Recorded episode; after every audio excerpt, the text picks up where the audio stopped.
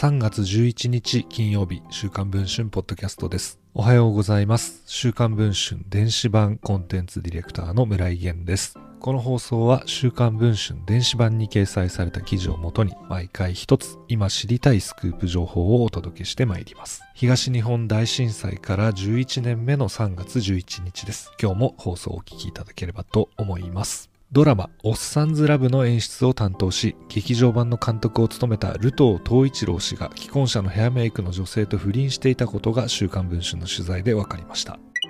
2018年春にテレビ朝日の深夜枠で放送されたドラマ「おっさんずラブ」このドラマは男性同士の恋愛を田中圭吉田鋼太郎らがコミカルに演じ一大ブームを巻き起こしました。2018年の新語・流行語大賞ベスト10にも選出。2019年には映画化もされました。瑠東氏は本作で第97回ザ・テレビジョンドラマアカデミー賞の監督賞を受賞しています。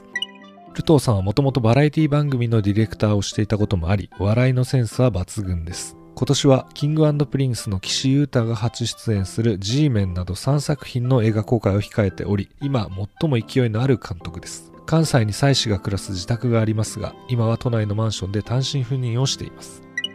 今年1月13日の午後4時頃、ルトー氏の自宅マンションに一人の女性が入っていきました。約1時間半後、エントランスにルトー氏とその女性が現れ、ルトー氏は女性をタクシーに乗せると笑顔で手を振って見送りました。この女性は仕事仲間の A 子さん。現場スタッフによると、ルトーさんはこの A 子さんと不倫をしていると言います。A 子さんは30代半ばのヘアメイク、夫と子供がいる人妻だと言います。1月28日には映画 G メンの撮影中にキャスト数名がコロナに感染したことを受け、12日間の撮影休止期間が設けられました。プロデューサーからは不要不急の外出を禁止するメールが送られていましたが、ルトー氏は A 子さんに会えないかななどと LINE で誘っていたといいます。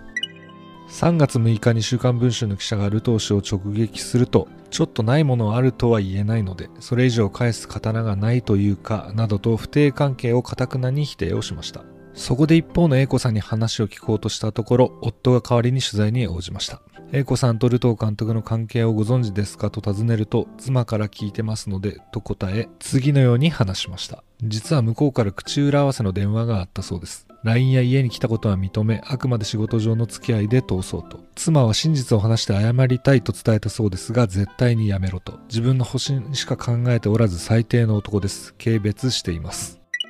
ルトー氏はなぜ不倫を隠し通そうとしたのでしょうか？現在配信中の週刊文春電子版では、ルトー氏と英子さんが親密になった経緯や2人の LINE のやり取り、そしてルトー氏の固有関係などについて詳しく報じています。ご関心がある方はぜひチェックをお願いいたします。それでは本日の週刊文春ポッドキャスト、これで終わりたいと思います。また次の放送をお聞きいただければ幸いです。週刊文春電子版、来源でした。